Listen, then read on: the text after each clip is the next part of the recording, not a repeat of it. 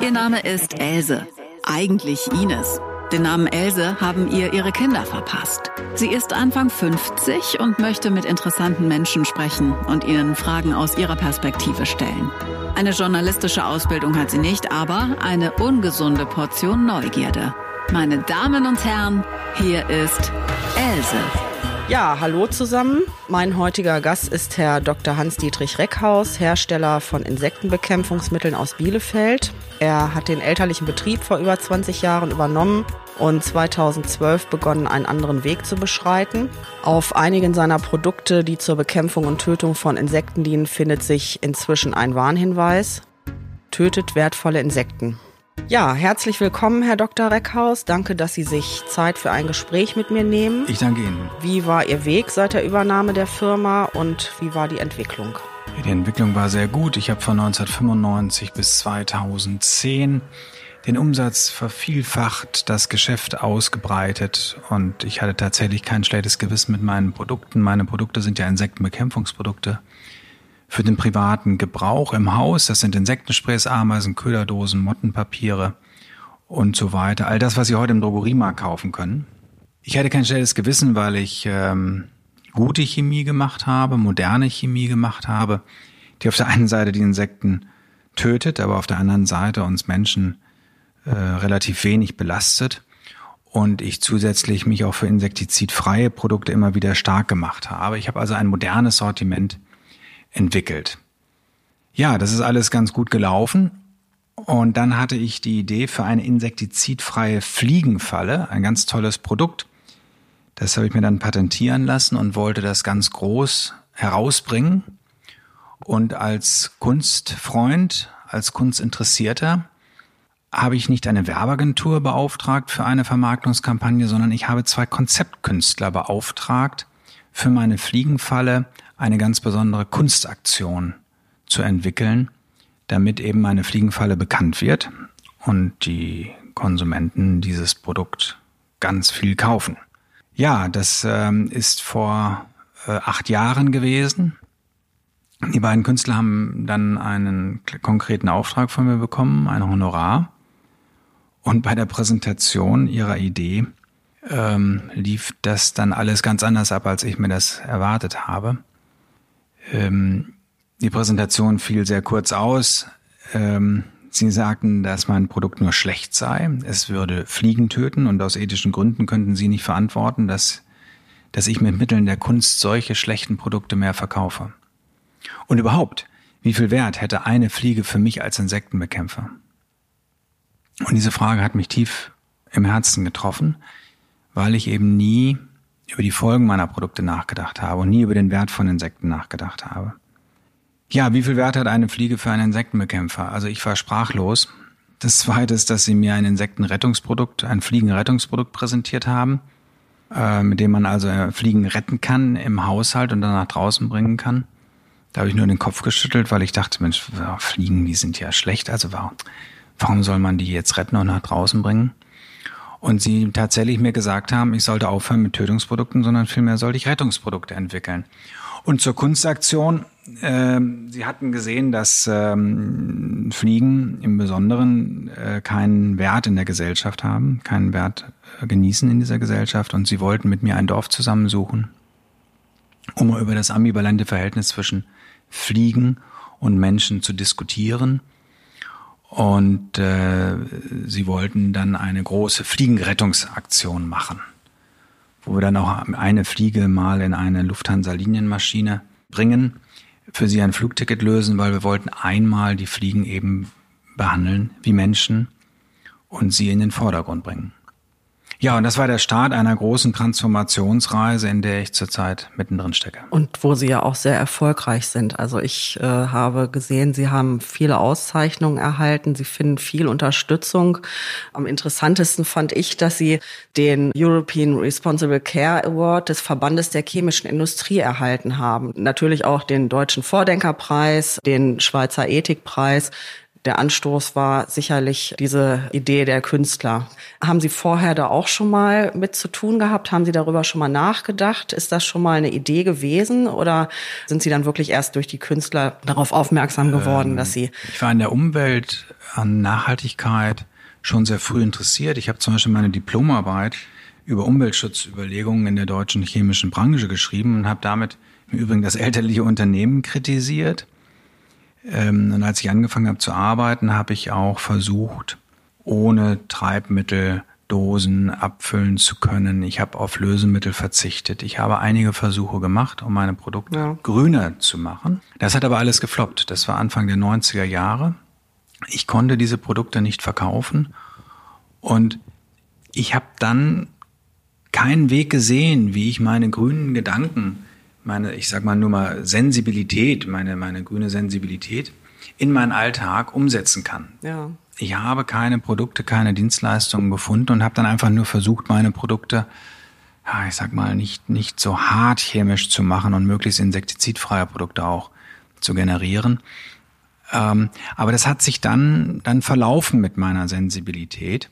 Und die Künstler haben es dann wieder geweckt. Ja gut, aber es muss ja auch ein Markt dafür sein. Ne? War dann einfach die Zeit dafür reif oder ist diese Aktion besonders gut gewesen? Das boomt ja inzwischen. Ja, Sie sind ja also im Grunde der Vorreiter jetzt für die Welle, die jetzt kommen wird. Ja, Sie mhm. sind ja ihrer oder unserer Zeit voraus gewesen damit im Grunde. Ja, vielen Dank, dass Sie sagen der Zeit voraus. Bei mir ging es ausschließlich um die Ethik. Äh, die Künstler haben mich dafür sensibilisiert, dass meine Produkte Insekten töten und dass ich deswegen Insekten retten muss. Hm.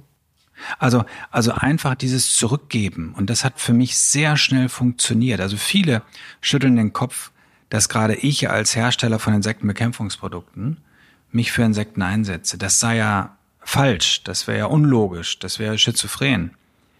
Aber wenn man länger darüber nachdenkt, dann wird das sehr schnell folgerichtig, weil ich übernehme einfach nur Verantwortung für die Schäden meiner Produkte. Und deswegen wollte ich, das war der Ausgang, aus ethischen Gründen sagen, ich gebe zurück. meine Produkte töten auf der einen Seite, also muss ich mich auch äh, um Kompensationsmaßnahmen, um Fördermaßnahmen kümmern. Es ist einfach ein Millionen Jahre altes System. Und wenn ich irgendwo eingreife, dann muss ich das Gleichgewicht irgendwo wieder herstellen. Das ist jetzt ja auch nicht nur in diesem Bereich, das gilt eigentlich für viele Bereiche. Ich denke, es war schon schwierig, diese Position so durchzusetzen. Ich meine, Sie haben ja auf der einen Seite Ihre Idee gehabt, auf der anderen Seite haben Sie auch Mitarbeiter. Hat sich das, wenn ich das so fragen darf, auf Ihre Umsatzzahlen irgendwie ausgewirkt?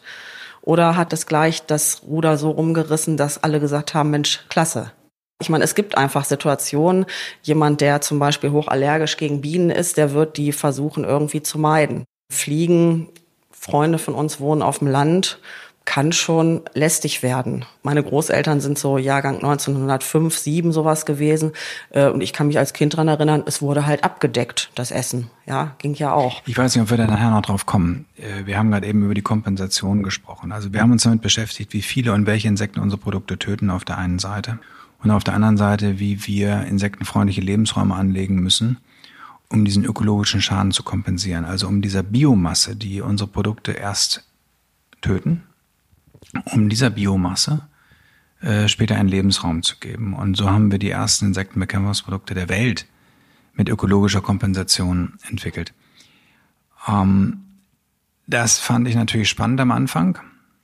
Und ich dachte, oh, das ist ja wunderbar. Jetzt äh, haben deine Kunden ein, ein gutes Gewissen und kaufen mehr.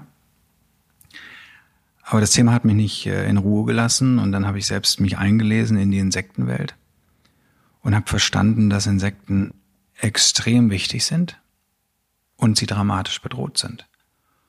Und deswegen kann die Kompensation nur das letzte Mittel sein. Vielmehr muss es darum gehen, den gesamten Markt zurückzudrängen. Und mit allen Mitteln, die ich habe, kämpfe ich gegen diesen Markt an. Also ich kämpfe, ich stehe ein für eine Reduktion des Marktes für Insektenbekämpfung und möchte in Zukunft mein Geld mit Lebendfangfallen verdienen und mit der Anlage von insektenfreundlichen Lebensräumen. Ja. Also ich möchte versuchen, dass mein Unternehmen sich von einem Insektentötungsunternehmen wirklich zu einem Insektenrettungsunternehmen entwickelt, eben wie gesagt mit Lebendfangfallen und mit der Anlage von insektenfreundlichen Lebensräumen, sodass auch einzelne Mitarbeiter von mir umgeschult werden zu Landschaftsgärtnern. Diese Gedanken habe ich schon vor Jahren aufgeschrieben, das ist meine Strategie. Und ähm, Sie haben gerade eben die Mitarbeiter angesprochen. Ich habe 60 Mitarbeiter.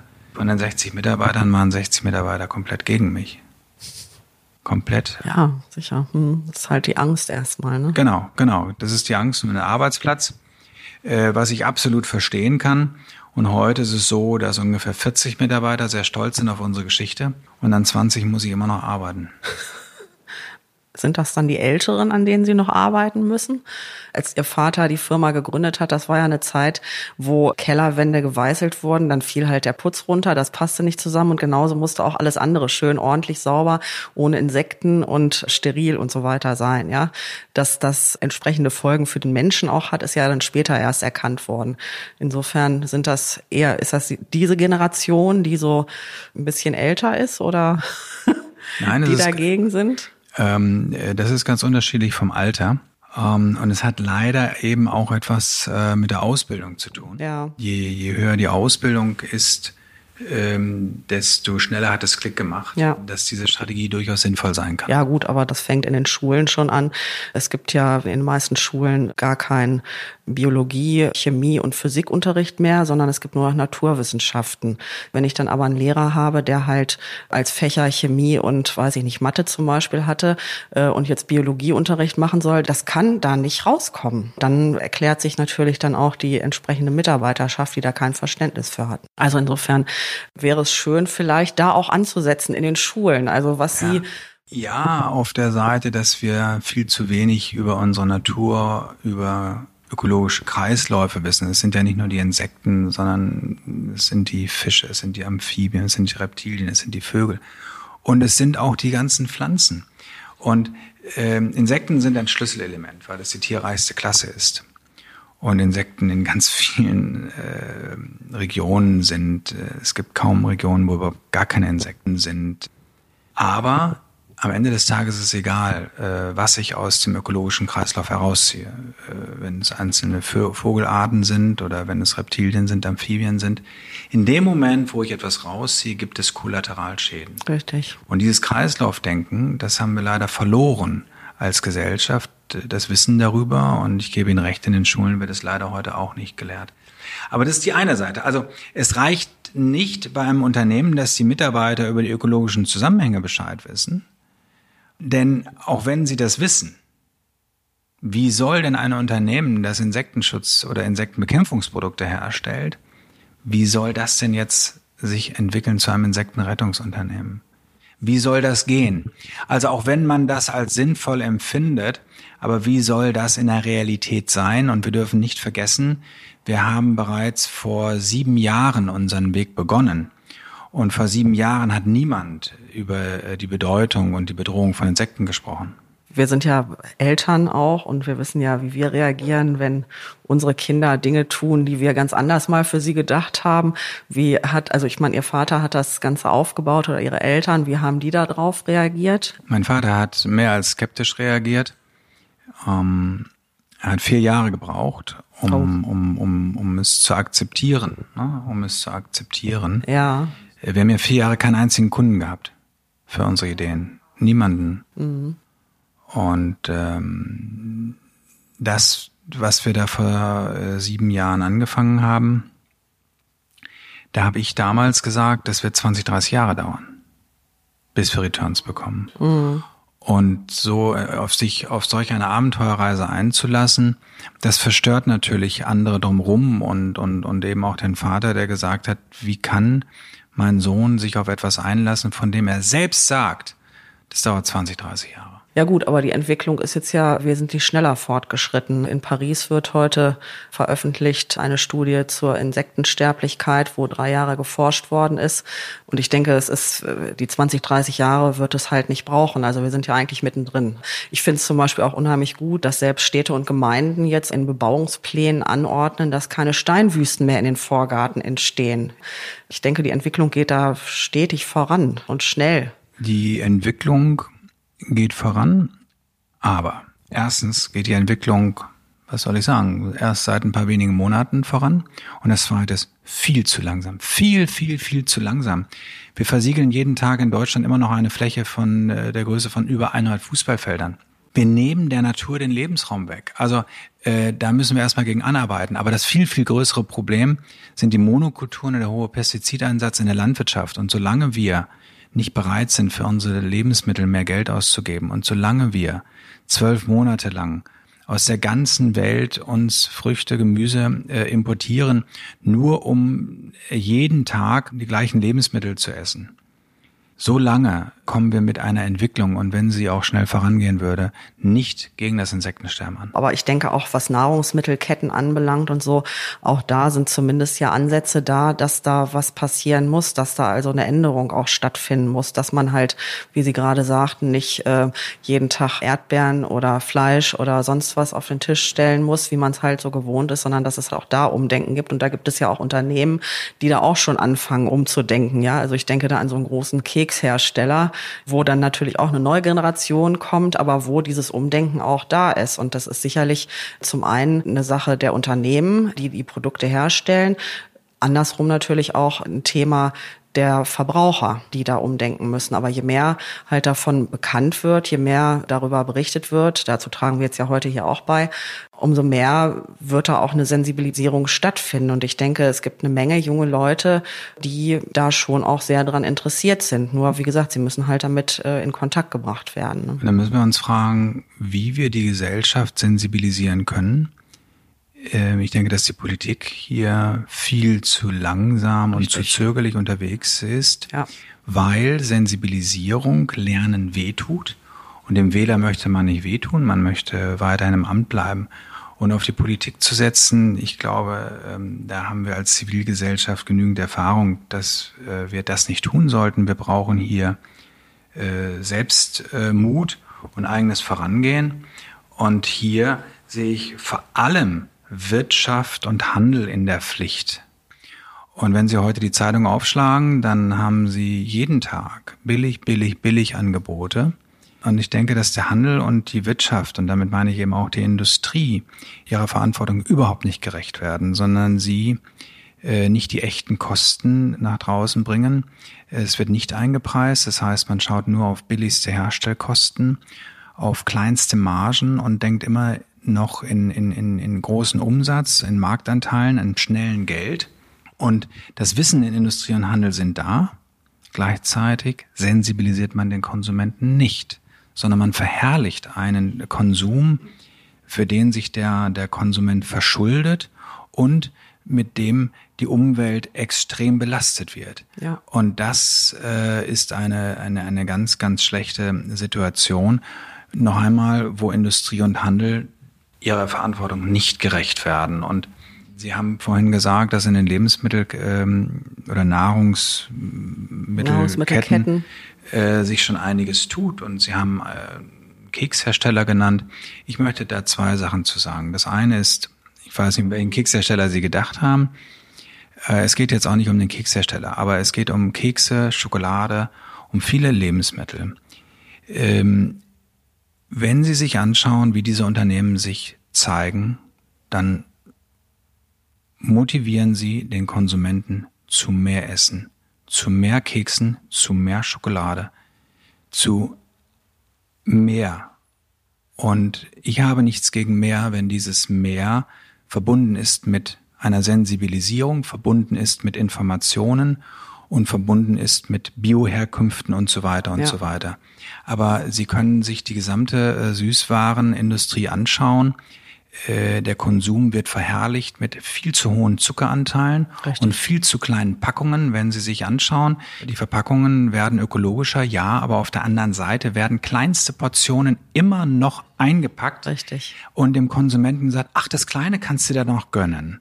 Ein kleines Stück Glück. Und das meine ich eben, da müssen wir weg, da muss die Industrie viel kreativer und, und, und nachhaltiger unterwegs sein und sich befreien von diesen kurzfristigen Konsummotivationen. Ja. Das war das eine zu dem Kekshersteller. Und das zweite ist, es geht alles viel, viel zu langsam. Viel, viel zu langsam. Der Biolandbau und die Bio-Lebensmittel haben heute einen Anteil von unter zehn Prozent vom Gesamtmarkt. Unter 10 Prozent. Das ist doch eine Farce. Wir sind top ausgebildet, wir sind gesund, wir haben ganz viel Geld. Wir sind einer der höchst entwickelsten äh, Gesellschaften der Welt und unser Bioanteil ist bei unter 10 Prozent. Ja. Ich finde das eine ganz, ganz schlimme Sache. Und wir müssen aufhören zu sagen, Bio ist gut. Bio muss der Standard sein und alles andere, alles andere muss angeschrieben werden mit viel zu viel Wasserverbrauch, Pestizideinsatz, CO2-Emissionen und so weiter und so weiter. Und das muss groß angeschrieben werden. Und da brauchen wir dringend einen Paradigmenwechsel. Das Problem ist, etwas einfach aus dem Regal zu nehmen, was da bunt und nett steht, in Augenhöhe, ohne viel nachzudenken, das zu nehmen. Das ist das Problem. Das Nachdenken fehlt, ja, sich damit auseinanderzusetzen. Was, was nehme ich denn da jetzt wirklich? Und das ist eine Sache, die auch einfach in Schulen schon verstärkt dargestellt werden müsste. Und wenn dann dafür die Stunden wegfallen, dann finde ich das schon, schon ziemlich bitter. Das ist einfach so. Ich gebe Ihnen zu 100 Prozent recht, dass äh, wir bei den Schulen anfangen müssen äh, ich gehe noch einen Schritt weiter nach hinten, wir müssen im Kindergarten anfangen. Und noch viel besser ist, wenn die Eltern sich mehr um ihre Kinder kümmern, viel bewusster ihre Kinder erziehen. Ähm, ja, ich bin mit Ihnen einverstanden, aber das Problem ist, wir haben die Zeit nicht mehr. Wir können nicht warten, bis unsere sechs- oder zehnjährigen heute einen tollen Schulunterricht bekommen und in zehn Jahren dann ihre Nachfrage äh, äh, anders steuern. Diese Zeit haben wir nicht mehr. Und ähm, ich habe es vorhin schon gesagt, Industrie und Handel sind einfach in der Pflicht. Äh, wir können nicht von dem Konsumenten erwarten, dass er die vielen, vielen Zusammenhänge, die mit einem einzelnen Produkt oder mit den vielen, vielen Produkten äh, zusammenhängen, dass er die kennt. Und Industrie und Handel, die haben das Know-how und sie halten es zurück. Äh, und Sie wissen, wie ich das mit meinen Produkten mache. Auf jedem meiner Produkte steht auf der Vorderseite der Warnhinweis, Produkt tötet wertvolle Insekten, also so wie bei Zigaretten. Ich sensibilisiere ganz intensiv mit meinen Produkten den Konsumenten und halte ihm den Spiegel vor und sage ihm, dieses Produkt tötet wertvolle Insekten, wertvolle Insekten. Und auf der Rückseite jedes Produktes sind umfangreiche Präventionstipps, mhm. damit der Konsument sieht, dass er gar nicht die Insekten erstmal reinlassen muss ins Haus. Ja. Mit Insektenschutzgittern, weniger Licht brennen und so weiter und so weiter, äh, kann der größte Teil des Insektenbefalls im Haus vermieden werden. Mhm. Und das ist das, was ich meine mit Aufklärung und mit Sensibilisierung. Und da kann jeder heute schon handeln. Nur wie erreicht man diese Leute? Also wenn ich es jetzt übertrage eben auf Süßigkeiten, also Sie haben, habe ich gesehen, bei Ihren Produkten halt auch wirklich eine Broschüre dabei, ja, die man sich angucken kann, die man lesen kann. Es ist ja auch eine Geldfrage, ja, sowas kostet ja auch. Also ob ich noch ein 40-seitiges Präventionsheft zu dem Produkt, was ich eigentlich verkaufe, dazu packe, ja. das ist natürlich schon wesentlich mehr an Geld. Und ich denke, da ist das Problem. Also lassen Sie uns über Geld reden. Unsere Produkte sind teurer als die normalen Produkte. Ich sag mal vielleicht 10 Prozent im Mittel. Ähm, ist das jetzt ein Hemmschuh, dass der Kunde uns nicht kauft? Ich denke überhaupt nicht. Warum? Nee, warum? Nicht. Warum? Äh, Sie haben es schon gesagt, unsere Produkte sind mit umfangreichen Präventionstipps ausgestattet. In jedem Produkt ist sogar ein ganzes Buch über Insekten drin. Das kostet Geld. Wenn Sie anfangen, sich damit zu beschäftigen und dieses Buch zu lesen und diesen Präventionstipps zu folgen, brauchen Sie zwei Drittel weniger Insektenbekämpfungsprodukte. Also ich bin fest davon überzeugt, dass die Konsumenten durch den Einsatz von Insektenschutzgittern zum Beispiel ähm, viel weniger Insekten im Haushalt haben. Also zwei Drittel weniger oder 75 Prozent weniger. Das heißt, sie brauchen auch zwei Drittel weniger Produkte. Das heißt, wenn mein Produkt nur 10% teurer ist und ich spare aber 66%, ja, dann ist es ein bester Kauf. Also man muss diese Relationen sehen. Also ich koste ein bisschen mehr, aber wenn man im Jahr äh, drei Insektenschutzprodukte gekauft hat, dann braucht man jetzt nur noch ein Produkt. Also das ist doch super. Ja. Und das zweite mit den Lebensmitteln. Ähm, Bio-Lebensmittel sind teurer als andere Lebensmittel. Aber liebe Gesellschaft, wir schmeißen heute über ein Drittel aller Lebensmittel Richtig. weg. Also diese, diese Diskussion wird einfach ganz bewusst von Industrie und Handel geführt, dass sie sagen, ja, aber billige Lebensmittel sind doch gut, damit wir satt werden. Ja, jeder möchte satt werden und jeder möchte natürlich lieber weniger Geld für Lebensmittel ausgeben als mehr Geld. Klar. Aber wir müssen der Realität ins Auge schauen. Die Lebensmittel sind zu billig. Und wir dürfen uns nicht über die Preise mokieren, wenn wir auf der anderen Seite über ein Drittel aller Lebensmittel wegwerfen. Und das ist eben unsere Gesellschaft. Wir geben äh, nur Dinge nur dann Wert, wenn sie auch Geld kosten. Und weil Lebensmittel so billig sind, haben sie für uns gar keinen Wert mehr und wir schmeißen sie weg. Es ist eine Farce. Es ist eine Farce, wenn man in der Welt sich umschaut, wie viele Menschen jeden Tag verhungern und wir sitzen äh, auf unserem Sofa, mhm. regen uns über die billigsten Lebensmittel auf und werfen sie auch noch weg. Mhm. Ich denke, das Denken ist schon zum Teil da, aber es ist einfach wirklich das Geld, was dann den Ausschlag gibt. Es gibt auch einfach eine Menge Leute, die aufs Geld achten müssen. Und auch für die sollte es erschwinglich sein, vernünftige, gut hergestellte Lebensmittel zu bekommen. Wir hatten ja gerade eben schon über Preise gesprochen. Solange unsere Gesellschaft über ein Drittel der Lebensmittel wegwirft, ist es die falsche Denkrichtung zu sagen, unsere Lebensmittel müssen billig sein, damit auch jeder genug zu essen hat. Werden wir etwas positiver. Hier ist meine Rubrik. Else lässt Fragen fragen. Die erste Frage kommt von Palina, der kleinen Else, die ist fünf Jahre alt. Wie viele Bienen gibt's auf der Welt? Äh, das kann ich natürlich nicht sagen. Das kann niemand sagen. Wahrscheinlich denkt sie heute, jetzt gerade, jetzt gerade in dem Moment. Denn ähm, in zwei Stunden ist es eine andere Zahl und in zwei Tagen ist es eine andere Zahl und äh, meint sie nur hier in Deutschland oder meint sie weltweit? Und das nächste ist natürlich, bei den Bienen müssen wir mal aufpassen, reden wir über die Honigbiene oder reden wir, reden wir über die Wildbienen.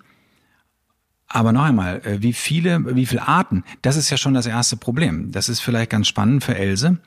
Äh, die Insekten sind die tierreichste, äh, artenreichste Tiergruppe der Welt äh, sind mittlerweile über eine Million Arten beschrieben. Aber man schätzt, es gibt zehn Millionen Arten. Man weiß das gar nicht, weil die Hotspots der Insektenwelt, das sind die tropischen Regenwälder in, in Südamerika vor allem, ähm, und da ist man noch gar nicht richtig vorgedrungen. Und das ist die Antwort auch auf die Frage, wie viele Bienen es gibt es. Kein Mensch weiß es. Mhm. Kein Mensch weiß es. Ja, ich denke, wir können da Paulina antworten, dass es unendlich viele gibt und wir da schon drauf also, achten also, soll. Also unendlich viele gibt es auf gar keinen Fall. Äh, es gibt sehr, sehr viele. Aber da, wo wir Mensch uns in die Natur einmischen, da gibt es auf einmal viel zu wenige. Richtig. Die nächste Frage kommt von Olaf. Ich wohne in der Stadt und habe keinen Garten. Was kann ich für Insekten tun? Ähm, der größte Hebel, Insekten zu helfen, ist, ähm, biologische Lebensmittel aus der Region zu essen. Das größte Treiber äh, für das Insektensterben sind die Monokulturen und der hohe Pestizideinsatz in der Landwirtschaft. Das heißt, den größten Hebel, den ich gegen das Insektensterben einsetzen kann, ist biologische Lebensmittel oder Lebensmittel aus biologischem Landbau ähm, zu bevorzugen, die möglichst eben auch noch aus der Region stammen. Das ist das Erste. Das Zweite ist ganz klar, äh, äh weniger Auto zu fahren, weniger CO2-Emissionen zu haben. Und das Dritte ist, ähm, die Insekten dazulassen, wo sie hingehören. Ähm, Im privaten Haushalt zum Beispiel Insektengitter konsequent einzusetzen, die Fenster nicht, man kann natürlich die Fenster öffnen, ähm, aber dann zum Beispiel auch nicht abends und, und das Licht brennen lassen. Else lässt Fragen fragen. Ich würde gerne noch mal auf Insekt Respekt kommen. Die Zulassung, also es ist ja eine eingetragene Marke.